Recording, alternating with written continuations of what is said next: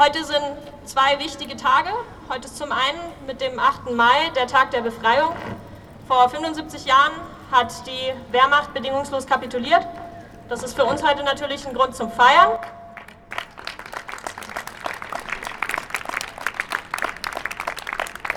Denn der Tag markiert natürlich auch das Ende der NS-Diktatur. Gleichzeitig ist heute noch ein wichtiger Tag. Nach dem Anschlag in Hanau haben verschiedene bundesweite Migrantengruppen beschlossen, den Tag des Zorns auf den 75. Jahrestag des Tages der Befreiung auszurufen. Der Tag des Zorns soll auf verschiedene rassistische Strukturen in unserer Gesellschaft aufmerksam machen. Forderungen sind unter anderem die Auflösung der Lager an, der Flücht, an den Grenzen, Auflösung der Residenzpflicht und bessere Gesundheitsversorgung für Geflüchtete. Ganz im Sinne dieser einleitenden Worte kritisierten die folgenden Rednerinnen stets die rassistischen Denkmuster, die dazu führen, dass viel weniger zum Schutz von Flüchtlingen im Mittelmeer und in den Lagern Europas unternommen wird, als für andere Menschen, allgemein und verstärkt noch in der aktuellen Corona-Krise. Die Anmelderin der Kundgebung fasste die jüngsten Entwicklungen rund um die humanitäre Seenotrettung im Mittelmeer zusammen. Sie kritisierte dabei den Unwillen der Europäischen Union und ihrer Mitgliedstaaten, Flüchtlinge in Seenot zu retten. Während immer mehr Menschen versuchen, das gute Wetter zu nutzen, um aus der Hölle Libyens zu, die Flucht übers Mittelmeer zu versuchen, gibt es nicht ein Seenotrettungsschiff, das sie retten könnte. Und das ist die Schuld der EU. Denn sie blockiert die zivile Seenotrettung nach wie vor und weigert sich, eine staatlich organisierte zivile Seenotrettung zu organisieren. Die Alan Kurdi rettete Anfang April 150 Menschen aus Seenot und musste dann zwölf Tage auf See auf eine politische Lösung warten. In dieser Zeit spitzte sich die Lage an Bord so weit zu, dass einer der Geretteten versuchte, sich umzubringen. Und es gibt immer noch widerliche Politiker und Politikerinnen, die so tun, als würde die zivile Seenotrettung Menschen anlocken. Ständig drohen die Geretteten damit, von Bord zu springen. Sie würden lieber sterben, als zurück nach Libyen gebracht zu werden. So schrecklich ist die Hölle, in der Menschen vergewaltigt, gefoltert, getötet und als Sklaven verkauft werden. Insgesamt wurden vier medizinische Notfälle von der Alan Kurdi evakuiert. Die restlichen 146 Geretteten konnten erst nach zwölf Tagen an Bord einer italienischen Fähre gebracht werden. Die Alan Kurdi musste nach der Evakuierung der Geretteten weitere 14 Tage auf See in Quarantäne bleiben und konnte erst am Montag in Palermo anlegen. Am Dienstag wurde die Alan Kurdi dann wegen angeblicher Sicherheitsmängel festgesetzt. Die Begründung ist an den Haaren herbeigezogen und sie dient nur dazu, die Rettung von Geflüchteten weiter zu blockieren. Die Alan Kurdi hat nämlich erst Ende März ihren, ihre fünfwöchige Werftaufenthalt beendet, bei dem das Schiff grundlegend überholt wurde von wegen Sicherheitsmängel. Der Vorsitzende von CI sagt dazu, die Argumentation der italienischen Behörden, dass man um die Sicherheit der Crew und der Geretteten besorgt sei, wirkt grotesk. Wenn man um die Sicherheit der Geretteten tatsächlich besorgt gewesen wäre, dann hätte man sie zuvor nicht zwölf Tage auf der Alan Kurdi festgehalten. Der Ita Mari, dem Schiff der Organisation Salvamento Maritimo Humanitario, ging es ähnlich. Sie war auf dem Weg zum Werftaufenthalt in ihrem Heimathafen in Bilbao als sie ihren Kurs änderte, um insgesamt 47 Menschen zu retten, die zuvor von Frontex allein gelassen wurden. Erst nach sechs Tagen wurden diese Geretteten von ihrem Schiff evakuiert.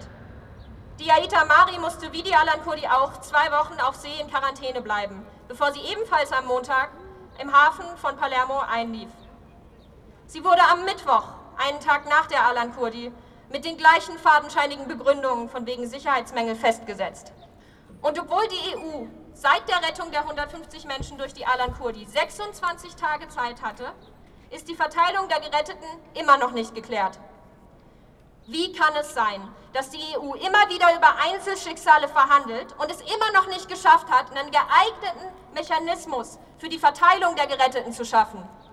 Wie kann es sein, dass sich in Deutschland über 150 Städte zu sicheren Häfen und damit zur Aufnahme von geretteten Menschen bereit erklärt haben und unser Bundesinnenminister Horst Seehofer trotzdem jedes Mal aufs Neue darauf besteht, dass sich auch andere Länder zur Aufnahme bereit erklären.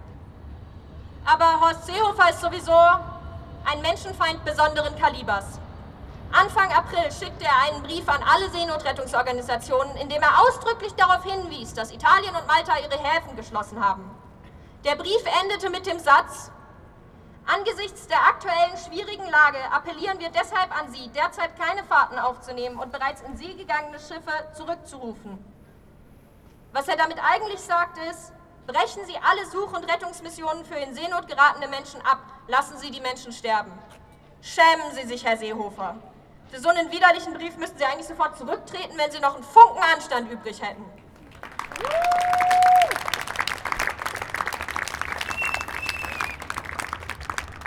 Fast noch menschenverachtender als die Aussage von unserem Innenminister ist das Vorgehen Maltas. Anfang April wurden 63 Menschen aus der maltesischen Such- und Rettungszone heraus von einem Fischerboot in einem illegalen Pushback zurück nach Libyen gebracht. Sieben der Menschen, die mit dem Gummiboot am 9.4. aufbrachen, sind bis heute vermisst. Das Fischerboot, das die Menschen illegalerweise zurück nach Libyen brachte und auf der Fahrt fünf Menschen verhungern und verdursten ließ, war nicht zufällig vor Ort. Es verließ am Tag des illegalen Pushbacks ohne klares Ziel den großen Hafen von Malta, also ohne Angabe eines Zieles. Inoffiziell gibt es mittlerweile den Verdacht, der durch verschiedene investigative Journalistinnen bestätigt wurde, dass Malta immer wieder kleine private Schiffe entsendet, um flüchtende Menschen illegal aus ihrer Such- und Rettungszone heraus nach Libyen zurückzubringen. Wir dürfen nicht länger zulassen, dass Menschen- und Völkerrechte gebrochen werden. Wir fordern eine sofortige Einrichtung einer staatlich organisierten zivilen Seenotrettung auf dem Mittelmeer und die sofortige Freilassung der Schiffe Alan Kurdi und Aita Mari.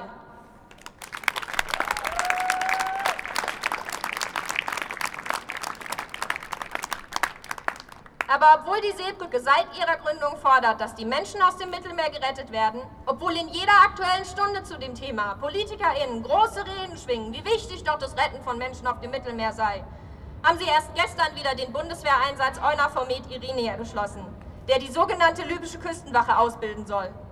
Diese sogenannte libysche Küstenwache, das sind Milizen, die auf SeenotretterInnen schießen, mit Waffen, die sie von uns aus Europa erhalten, die Menschen in illegalen Pushbacks zurück in die Hölle Libyens bringen und die auch die fürchterlichen Folterlager in Libyen betreiben. Außerdem soll die Mission Irini keine Menschen retten. Sichergestellt soll das werden, zum einen durch den Einsatzbereich, der sich über 100 Kilometer von der libyschen Küste entfernt befindet, aber auch durch eine Klausel, nach der die Mission für acht Tage pausiert werden soll, sobald zu viele Menschen gerettet werden. Eine Sprecherin von der Karlsruher Lokalgruppe von Seebrücke fasste den Stand der Bemühungen zusammen, um die Stadt Karlsruhe zu einem sogenannten sicheren Hafen für Flüchtlinge zu machen.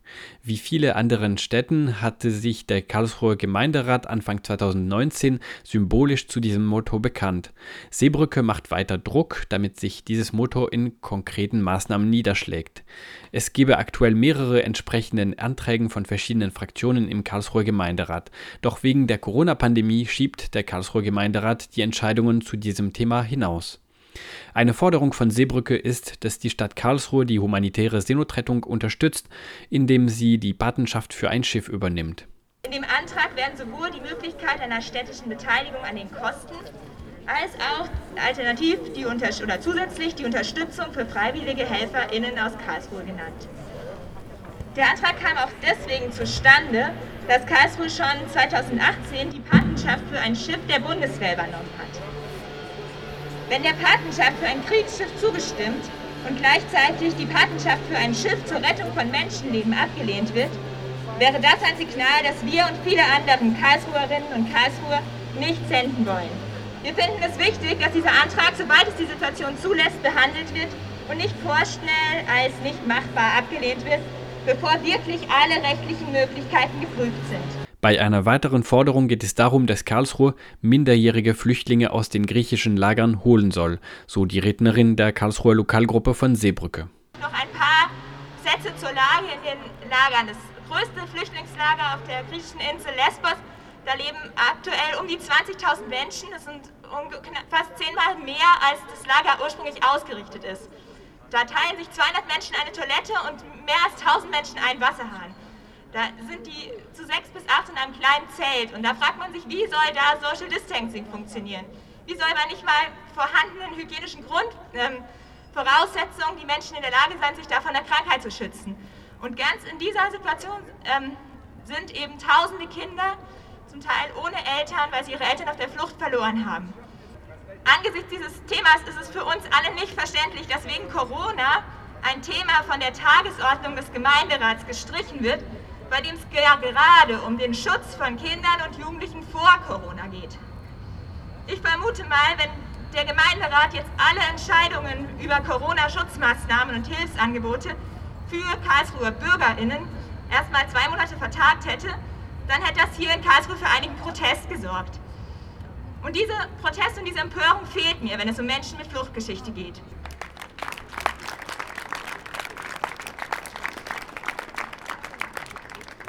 Es ist eine begrüßenswerte Geste, dass die Stadtverwaltung immerhin ihre Aufnahmebereitschaft für fünf Kinder und Jugendliche erklärt hat, nachdem klar war, dass in Jugendhilfeeinrichtungen gerade fünf Plätze für unbegleitete Minderjährige freistehen. Aber es ist zu wenig.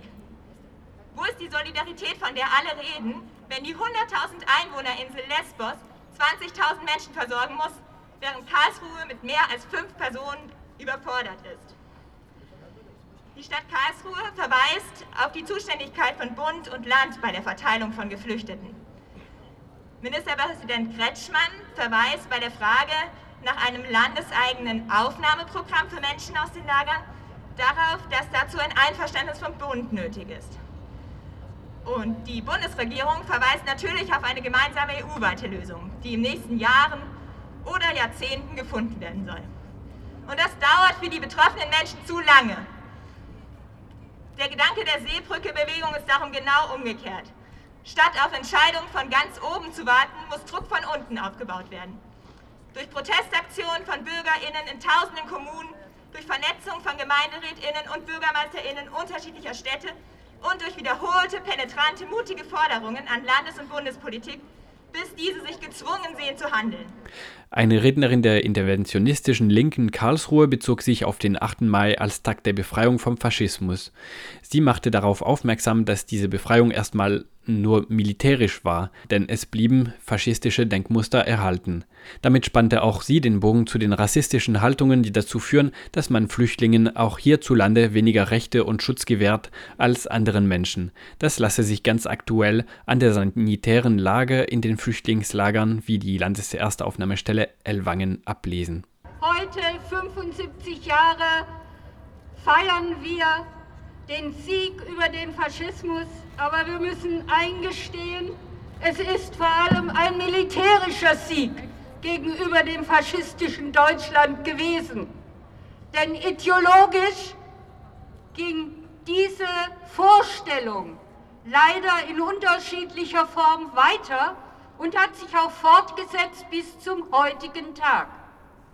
Denn zur Vorstellung faschistischer Ideologie gehört die Vorstellung, dass es Menschen gibt, die unterschiedlich viel wert sind, dass es Menschen gibt, deren Lebensrecht bestritten wird, dass es Menschen gibt, die aufgrund ihrer Hautfarbe, ihrer Religion, ihrer Herkunft diskriminiert, ausgesondert und von der Gesellschaft an den Rand gedrängt werden können. Und diese Ideologie wurde leider vor 75 Jahren noch nicht bekämpft, ausgerottet.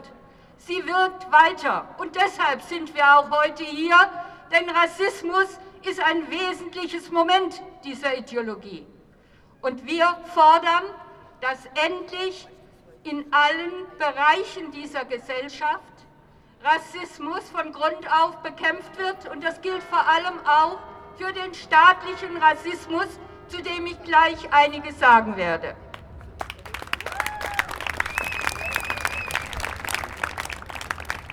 Gerade in Zeiten der Corona-Krise ist das wie ein Brennglas, wie unterschiedlich Menschen bewertet und wie unterschiedlich deren Gesundheit und das Recht auf äh, Schutz bewertet werden. Denn was ist das denn anderes? Wir haben es gerade schon gehört. Wenn die Menschen auf den Inseln Griechenlands in riesigen Lagern festgehalten werden, wo es die ersten Toten wegen Corona gibt und wo jeder weiß, dass das für die Menschen dort absolut gefährlich ist und mit vielen Toten gerechnet werden muss. Aber die Corona-Krise macht auch hier einiges deutlich. Wir demonstrieren hier mit Abstand und Mundschutz. Es gibt aber Tausende, Zehntausende in der Bundesrepublik Deutschland, gegenüber denen dieser Schutz verweigert wird. Und das sind alle diejenigen Geflüchteten in erster Linie, die in Deutschland in Lagern untergebracht sind. Und trotz massiver Aufrufe, insbesondere auch des Flüchtlingsrates, migrantischer Gruppen und verschiedener oppositioneller Gruppierungen, diese Lager unverzüglich aufzulösen, ist da nichts passiert, sondern die Menschen werden nach wie vor mit vier bis sechs Leuten in einem Zimmer sozusagen eingesperrt und die ganzen Lager unter Quarantäne gestellt. Das ist völlig unmenschlich und setzt die Menschen in den Lagern selbst sofort auch weiterer äh, Ansteckungsgefahr aus. Und ihr wisst alle, das habt ihr gehört von Ellwangen, das sind etwa 600 Leute im Lager und mehr als 400 sind zwischenzeitlich positiv getestet. Ich bin der Auffassung, das ist direkte Körperverletzung und da muss man der Sache auch nachgehen, wer dafür die Verantwortung trägt. Denn man hat den Schutz absichtlich verweigert.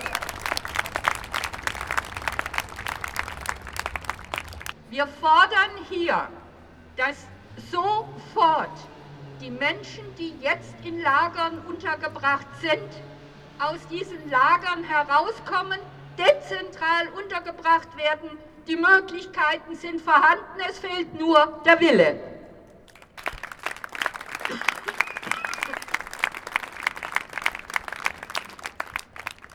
Ein Redner des offenen antifaschistischen Treffens Karlsruhe wies auf die Notwendigkeit hin, auch 75 Jahre nach dem Kriegsende rassistische Ideologien und rechte Bewegungen weiter zu bekämpfen. Wir können rechte Terrorangriffe wie den von Hanau nicht verhindern. Terror kann man nicht verhindern. Das liegt in der Natur des Terrors. Das heißt aber nicht, dass wir nichts tun können. Denn was wir sehr wohl beeinflussen können, ist, wie stark und wie selbstbewusst sich die Rechten fühlen. Uns muss es also darum gehen, den Rechten öffentliche Räume streitig zu machen, ihre Propaganda zu entlarven, ihre Strukturen auszuforschen, offenzulegen und zu sabotieren. So können wir es schaffen, ihre Handlungsfähigkeit einzuschränken. Auch heute, 75 Jahre nach der Kapitulation des historischen deutschen Faschismus, ist die letzte Schlacht noch nicht geschlagen.